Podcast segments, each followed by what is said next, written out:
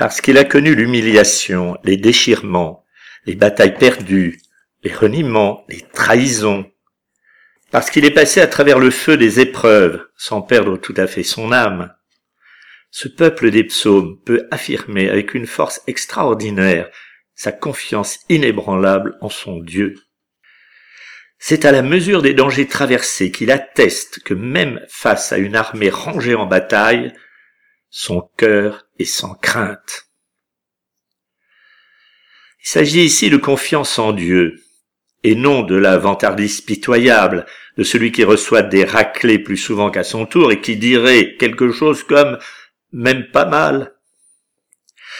Cette confiance semble buter cependant sur une grande inquiétude. Il ne s'agit plus de faire face à des ennemis comme nous, il s'agit de faire face à son Dieu, au silence de son Dieu, à la crainte qu'il ne réponde pas, qu'il nous abandonne loin des routes sûres.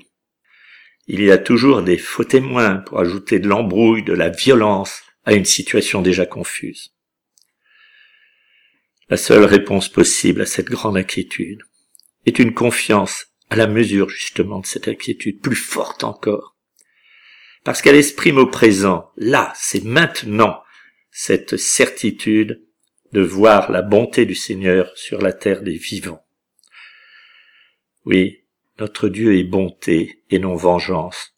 Notre Dieu est le Dieu des vivants et non des morts. Notre Dieu, c'est l'aujourd'hui du monde.